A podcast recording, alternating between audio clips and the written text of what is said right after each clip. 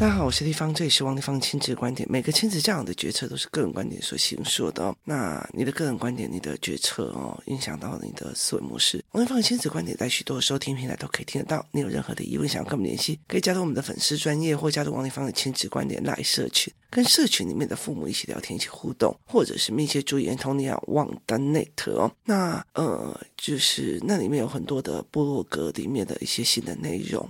那如果我会提醒一下大家，如果你们之前在呃很久以前曾经买过我 Teacher Pay Teacher 上面的教案的话，现在已经重新更新了，然后你就可以再去重新下载。就是以前买过的，你用原本的账号就可以重新下载，就是新的版本哦，就是加加加编改编过的，然后比较漂亮的版本。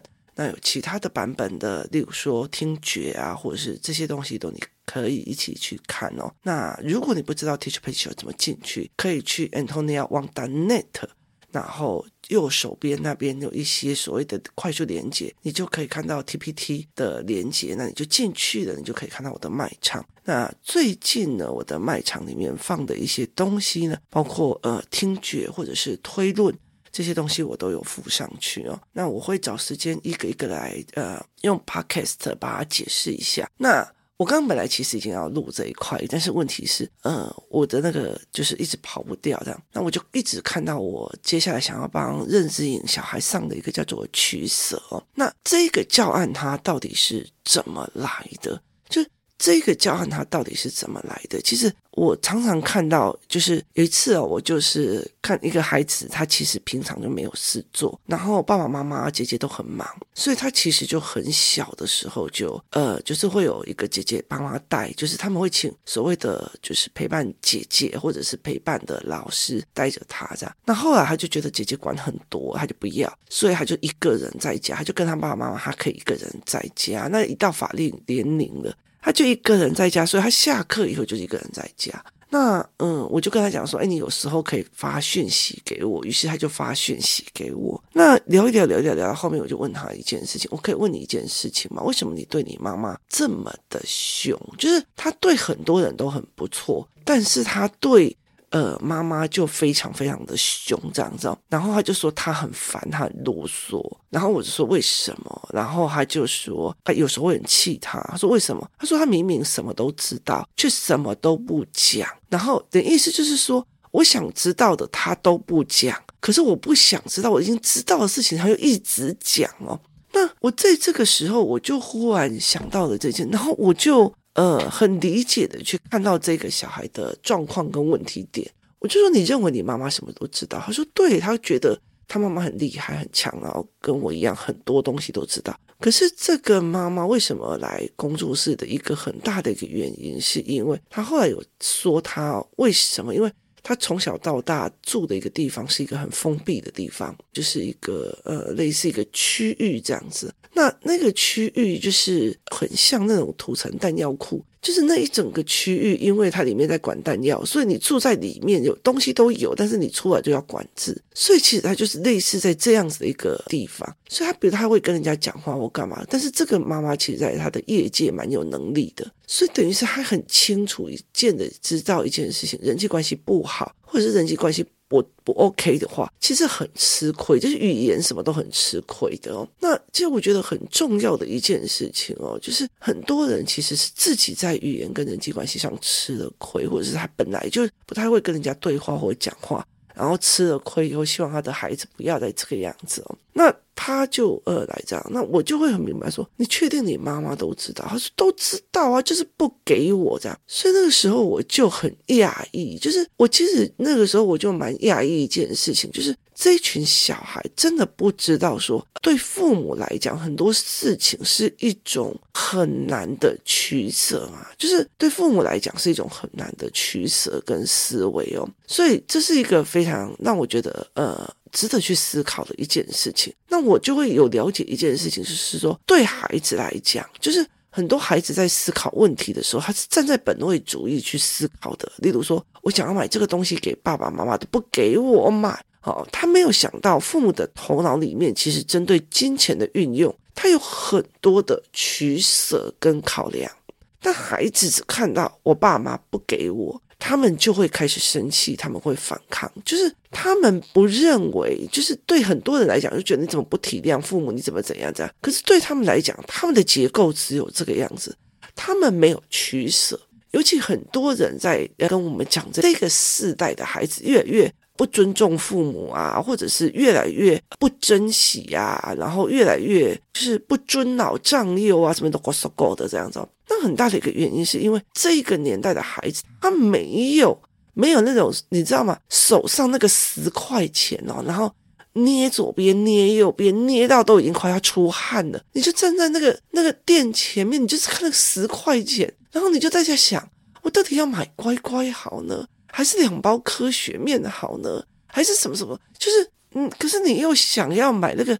软管挤出来的那个巧克力，就是你，你了解意思吗？就是他们没有这个取舍的过程，他们也没有这种我我买的乖乖，我十块钱买的乖乖，我可能就没有办法买软管巧克力。就你一定要放弃某一个事情所做出来的纠葛，他们没有，甚至甚至他们觉得他们想要什么就什么，就有很多像让我觉得是那种阿霞型的那个小孩，就是我们也在聊一件事情，就是为什么有些小孩哦，你没有给他手机，没有给他网络的时候，在台湾他就会开始到处去蹭那个 WiFi。可是等到他觉得他爸爸妈妈让他出国的时候，WiFi 帮他开通了，他就觉得那个是免费的，就一直玩，一玩，一玩。他已经不屑去蹭免费的 WiFi 了，所以他流量就跑很快。他没有那个取舍过，就是那种我今天十块钱，我我在手上摸来摸去，然后你摸了一整天，你舍不得放，你怕一手一松它就掉下去了，就不见了。然后你就在那个柑仔店淘金，就是你走那个柑仔店，你就一直在想，我到底要买乖乖呢？还是要买呃科学面呢？那我又要买软管巧克力呢？诶，那个糖果好像也不错。就是你整个人在那边纠结，那你必须要在你要的东西之后，你要忍痛忍痛舍掉某一样东西。就是例如说，我买了软管巧克力之后，我就要忍痛，就是把乖乖给放下，然后再一人一颗口笛肠去满足。我刚刚没有买单的那个东西，好，这叫做做取舍，就有取必有舍，有舍必有得的这个概念。其实，在这一个年代的孩子，几乎是没有在练的，没有那种手上有一笔钱，揪过来揪过去，揪过来揪过去的那种概念哦。所以，其实我们在投资理财的时候也是一样，我同样这一笔钱，我到底要去放在哪一个地方，然后做所谓的资产配置哦。对，没有一定的一个概念哦，所以其实孩子没有这一件事情哦，所以他很难去理解，在很多的父母里面是一种取舍的概念。就我们曾经经历那个十块钱捏在手上，到底要买 A 还是买 B，还是买 A 还是买 B 的那个年代，或者是我们今天拿了一百块钱捏在手上，今天到底要去买那个垫板呢，还是要买那个什么什么什么？就你一直在纠葛这件事情哦，所以这种纠葛对他们这个年纪来讲，其实相对少的哦。你像我儿子，几乎就是不怎么需要用到钱，就是他跟着妈妈走，跟着干嘛，他怎么不怎么去用得到钱这样子哦。那像我女儿，有时候她去去去书局买的回来，我问为什么这这个你买这个？要因为这个比较便宜，因为这个怎么样怎么样？他其实很少有出现那种取就是取舍的那个概念哦。所以我觉得。我应该要让他们去开始去运用在自己或者是在父母身上，意思就是说，他们认为父母只是要不要的问题，他没有意识到父母在惊天人交割。就是我想要跟同学出去玩，我就是想要跟同学出去玩，你为什么不让我去跟同学出去玩？好，就是对他来讲，我爸爸很机车，都不让我去跟同学出去玩。我妈妈很鸡巴哎，都不让我怎样怎样怎样怎样。可是光跟同学出去玩这一件事情哦，很多的父母都不知道，他们在脑海里面那个翻转的那种恐惧跟取舍。哎呦，如果我今天不让他出去哦，他一定会怨恨我的。哎呦，小孩就是应该要跟同学有一起出去玩的人生啊，干嘛有的没有？可是你每次就会看到哦，小孩子在高国中了就怀孕了，被下药啊，被叫去同学家就被同学的哥哥性侵，就你了解那意思吗？就是你一边担心他的安全。一边又希望他有一个呃有朋友的童年，就那种取舍，我应该怎么办？我应该干嘛？我应该怎么去处理的这种东西是这样子。那你今天我说哦，我今天希望他跟小孩多多的相处，去跟小孩相处，所以他应该要去跟同学一起出去玩，去出国去干嘛？可是你又开始纠葛一件事情：这些同学是谁？他们干了什么事？他私底下是不是已经开始？吃毒品了，他是不是私底下已经玩手游了？是不是从头到尾我儿子呃出去是要校外观摩的，回来之后就变成手游上瘾者？就这整个东西其实是呈现一种非常大的纠葛跟取舍。所以后来我就做了一个教案，想要让孩子去知道说，就是很小很小的事情，他都。溜关于取舍，就例如说，孩子学走路是一个重要的里程碑，父母面临了两难的抉择，就是小孩在开始学走路的时候哦，你放手让孩子尝试自己走，可是你又担心他跌倒受伤，共丢头，你知道共丢头就是更危险，就撞到头，他会不会变痴呆、变傻、变怎样？有的没有，就是这是一种很矛盾的心态。所以中国有一种什么叫做小孩学走步安全帽。就他从头到尾就要在头上绑一个气垫这样子，然后你他在他在走路摇摇晃晃的时候，那个气垫就会爆啊，就是类似就会类似呃把他保护住，他跌倒了以后，那个气垫就会保护他。只是我觉得那个，因为小孩子要抓那个身体平衡，我觉得每次都在看那个安全帽的时候，我就觉得他到底有没有办法去得到他真正的平衡？你知道，我又陷入了取舍的两难，所以很多的孩子没有办法理解一件事情。例如说，爸爸明明都已经答应我了，要陪我去公园玩，哈，他说谎，他乱来，他没有说到做到，好，可是他不理解一件事，在爸爸的身上，他是在做取舍的，就是如果我大量时间花在孩子，我就没有时间花在工作，我就会被老板责骂，就影响工作收入，就影响孩子的学习费用。还有生活费，可是孩子的童年又只有一次，就你是在做取舍的。因为工作室有一个妈妈，她一天到晚都在做这种取舍，就是这件事情嘛，小孩有活动，我要不要去陪他？可是我这个时候又应该要出差。我这个时候又应该要去哪里？去哪里哦？所以这是完全不一样的思维角度跟脉络思维哦。所以你到底要不要去这样做，是一个非常重要的思考逻辑跟模式。就是我到底是孩子优先呢？那如果我孩子优先的后果呢？就是我孩子优先的后果，或者是我工作第一的后果，这是一个很重要的一个取舍的一个概念。所以我就做了一整套的教案，想要让认知型的孩子在做。我跟你说，就是其实哦，有些教案哦，其实我觉得，呃，例如说我在讲找出课本中的文字，并找出它支撑它的论点，这种东西其实对我来讲反而是容易的。为什么？因为我只要写一篇文章，然后我就叫你去找主旨或干嘛，这对我来讲，我是一个呃亲子作家。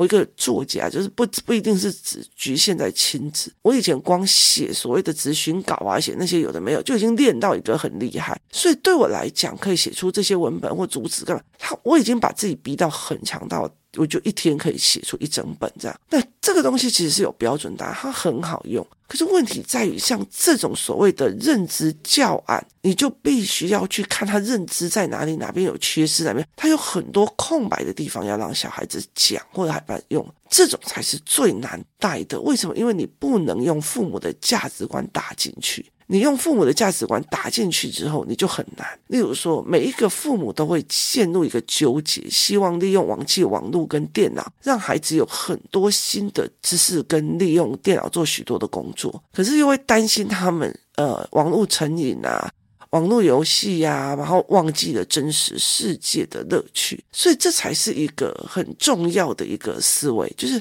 我担心他陷入的网络游戏，我担心他陷入的网络的思维。所以这才是一个概念。我希望他用电脑来做事情，我又担心他沉迷哦，所以这也是我自己在做的一件事情，就是我开始引导一群孩子来做部落格，他们要拍照，他们要说用途，他们要描述，他们要写想法，他们要有一些呃阅读的理解，包括他们要有一个书写的思维。所以，光这些事情，他们都必须要去做出来。那做出来以后，我才有办法去弄哦。就很多的人，他们其实包括父母，就先做，就是把部落格整个都列下来，然后很积极的在做这一块。所以，这才是一个呃很特别的一个概念，就是。很特别有趣的一个呃思维哦，你怎么去引导小孩去做这个，然后去看到人跟人之间的取舍？就是同样刚刚我在讲的，父母很希望小孩可以独立自主，能有能力自己去旅行，可以自己开心自在，或者是他想跟朋友出去玩，他是有能力的，你要给他机会去训练。可是你又一天呢到晚在那边想，哦，这人会不会被性侵？会不会被流氓？会不会怎样？是你。你你你付不起那个代价的。那女孩也在烦恼，我今天到底我爸爸反对我出去玩，我今天到底得罪我爸爸爸比较好，还是我得罪我已经答应的那一群朋友比较好？他也在做这种纠葛跟抉择，就是他也在做这种纠葛或抉择。所以，例如说，父母希望孩子好好读书，考上好大学，找到好工作，可以养活自己。然后呢，呃，另外一方面又担心孩子的就是功课压力逼疯了小孩。其实父母也常常在这种两难，所以有很多的孩子他不知道父母在这一块的两难当中，他就会觉得拜托你刚刚在叫我休息一下，现在又就说说我什么事情没有做，你到底是怎样？到底是要我休息还是？就是因为他没有办法去理解，父母也一直呈现在这个取舍当中哦。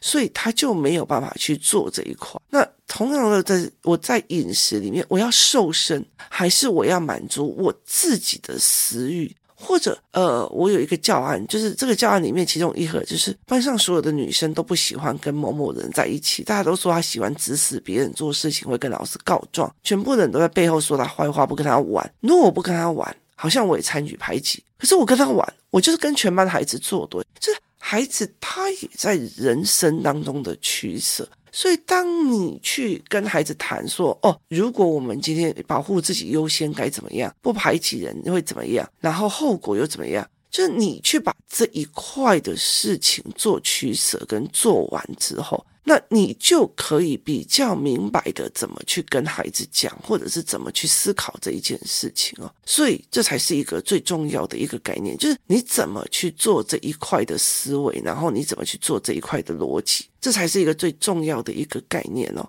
所以我要怎么去做，然后班上同学都不喜欢跟他在一起干嘛的？那我要怎么去做取舍？这个取舍的思维跟这个的概念，也是要让孩子知道，我也是要让孩子去理解，这才是最重要的一件事情哦。所以我怎么去做这个取舍？是相对重要的。那父母吵架，我到底要站哪一边比较好，或干嘛的？所以很多事情都会取舍。例如说，别人跟我讲这一个呃股票会暴涨，很多人想把钱投进去，如果涨了就赚很多钱。如果别人传出来的是错误讯息，暴跌会血本无归。我到底要怎么做取舍？就是利益跟呃事情之间，我怎么做取舍？所以在很多，我到底是梦想还是现实？还是什么？这些东西都是一个取舍的练习啊。所以当孩子在跟你谈的时候，我就会跟我讲说，对。所以我有时候会跟我的孩子在聊，甚至我的闺蜜也会在跟我聊说，那时候你怎么取舍？说你不要，你事业心那么强，然后在立法院在哪里做的那么这样子，那你为什么会觉得你自己要回来自己带孩子哦？就很大的一个原因是因为我自己知道我付不起那个代价。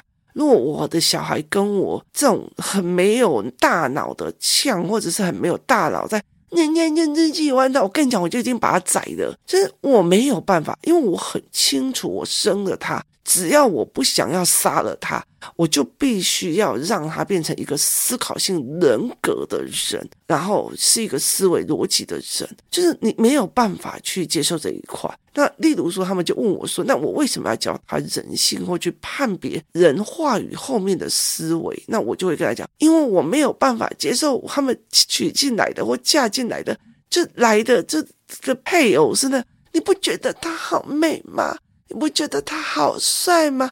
可是你明明就知道他就是个脑脑子里面都是浆糊的人。所以你你会了解一件事情，你一定要教的，他才会有这个语言逻辑。所以我当教了取舍之后，我在认知营教了取舍之后，这一群孩子们跟活动代理回去回去就，因为他们父母都是活动代理，就可以跟活动代理员用取舍这两个字来去做所谓的进行他们的 PK。意思就是说，那你这件事情你该怎么取舍？你可以跟妈妈讲一下吗？你这件事情的取舍的判断。是怎么思考的？你可以跟我说一下吗？这件事情你觉得他的取舍是对还是错？就他的选择的取舍之间的做的东西是怎么样？所以这个还要再搭配一时的跟长远的。例如说，我今天很想要吃蛋糕，我就是想吃啊，我就是想吃啊，我就是想吃啊，管他的胖，明天再说好，但是明天再说。所以等于是我用一时的感官决定了我长久的身材决定，好。所以这就是一时的跟长远的一同的概念，要把它抓在一起哦。所以我才会去呃带孩子去看这一个取舍的思维跟教案，然后让孩子们来想这一件事情：我怎么做取，我怎么做舍，我怎么做取舍这一件事情是非常非常重要的哦。那怎么去看这件事情，对我来讲也是比较呃重要要去思维的。你怎么去看这件事，它的取跟它的舍在哪里哦？那也习惯让孩子去了解这种取舍的概念，然后你也。也会了解一件事情哦，你去了解你的客户他在纠结什么，然后你去解决他那个放不下的那个舍哦。所以其实，例如说，像以前我们在立法院里面，那例如说委员跟我们讲说，哎，我现在想要吃什么什么，可是怎样怎样怎样，然后呢，就是我今天想要 A，然后我又想要 B。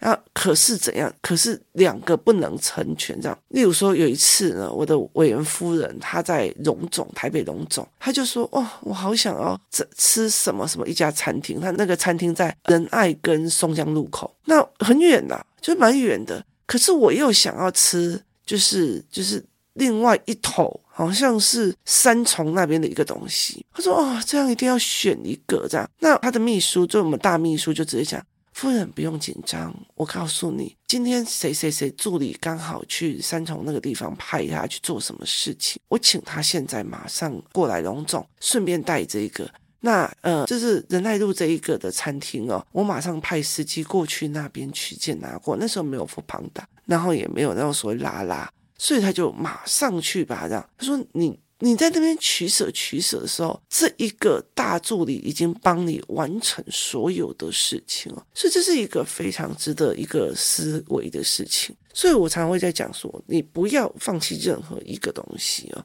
像我那个时候，其实我在做 Teach to Pay 的时候，我觉得哦，好难做，你知道吗？那 Word 在那边慢慢贴这样，然后呢，但是我还是因为小孩去硬硬做。做了之后，后来在思考课的时候，我大部分也用 Pages 啊或干嘛的这些软体去做教案。然后为什么？因为自己上课的时候，你用的教案，你用的文本，其实因为它不是公开发行的，所以你不需要去考虑它的授权。一直，你还我还是没有让我自己停歇下来，每天都在练写教案，每每个礼拜都要写一个教案，然后就要跟他们实操过后，等到 Canva 一来的时候，哇塞！我要我买会员的时候，它可以公开发行，它是一个可以 To CC 的。可以干嘛的？我就所有的东西都可以并在一起，呼完这样整个出来。所以其实很多的东西的取舍，你要把一个放在一个架构里面，你本身的本事跟你本身的。在练的东西一定要把它先弄起来。或许条件上目前为止还没有办法成就，可是问题在于是有一天起来的时候，你什么都可以得到，这才是一个我觉得最重要的一个思维逻辑跟模式哦。那你有没有教孩子什么叫取舍？那我常常会常常在讲一件事情，你不要遇到事情的时候才跟孩子讲啊，你这个要取舍啊，你这个要怎样啊，你这个要怎样？不是这个样子在教的，我觉得并不是这样在思维。很重要的一件事情，在取舍的整个。过程的一个非常重要的思维，就是我怎么让孩子去思考取舍跟人与人吃取舍这个观点，所以我才会出教案，然后才会出二三十页的教案，让他们去在这中间做练习哦。那我也希望大家可以陪伴孩子去做呃取舍的这样子的思维跟教案哦，然后让自己可以跟孩子多多的用这个角度在看人生的选。择，非常的有趣哦。人生是一连串一连串的选择而堆叠出来的命运。这句话其实我觉得在取舍的教案当中，你慢慢的你就会了解这件事情。今天谢谢大家收听，我们明天见。